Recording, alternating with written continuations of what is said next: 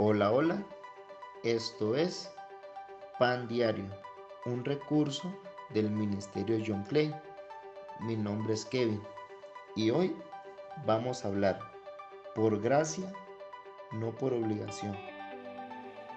En el camino de la vida cristiana me he topado con comentarios como yo no doy ofrendas ni doy diezmo, pero sí hago buenas obras y para Dios es más importante lo que es más importante esto que lo que puedo dar en un altar. No sé si tú en algún momento lo has escuchado, o por qué no, hasta lo has pensado y compartes ese pensamiento. ¿Cuál es tu punto de vista? Ahora bien, ¿qué dice la Biblia de este tema? En Mateo 23, 23, en la nueva versión internacional dice, hay de ustedes maestros de la ley y fariseos hipócritas. Dan la décima parte de sus especies, la menta, el anís y, el, y el comino, pero han descuidado los asuntos más importantes de la ley, tales como la justicia, la misericordia y la fidelidad. Debían haber practicado esto sin descuidar aquello es importante cuestionarnos de qué manera estamos viendo este tema. ¿Damos por obligación o por gracia? Yo les hago una pregunta. ¿Es posible dar algo que no tenemos? No se trata de hacer obras y descuidar el darle a Dios, pues al fin y al cabo, si damos, es, que, es por, porque por gracia hemos recibido. ¿Quién fue quien da la justicia? ¿Quién fue quien da la misericordia? ¿Quién fue quien da la fidelidad? ¿Y quién es el que provee?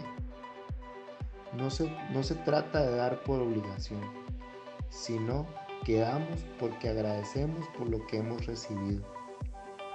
Se considera hipócrita aquel que aún teniendo por gracia, no lo da por gracia.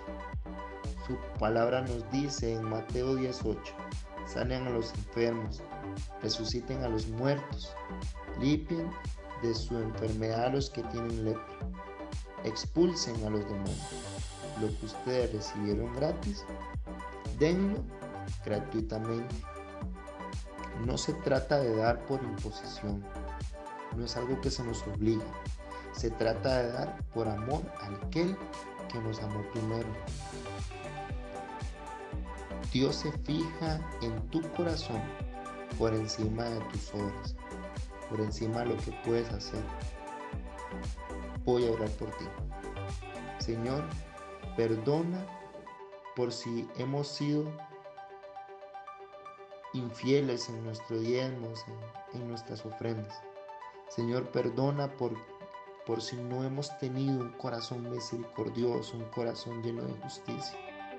Pon en, nuestro corazón ese sentimiento de agradecimiento. Pon en nuestro corazón ese sentimiento y esa acción de dar, Señor, dádivas, dar, Señor, por generosidad. Dar ayuda, Señor, a aquel que lo necesita. Ayúdanos, Señor, a no descuidar aquello que te agrada. Ayúdanos a hacer tu voluntad en medio de las voces del enemigo que quieren interponerse en nuestra conducta de hijos de Dios. En el nombre de Jesús, te damos gracias, Señor, porque tú eres bueno. Amén y amén.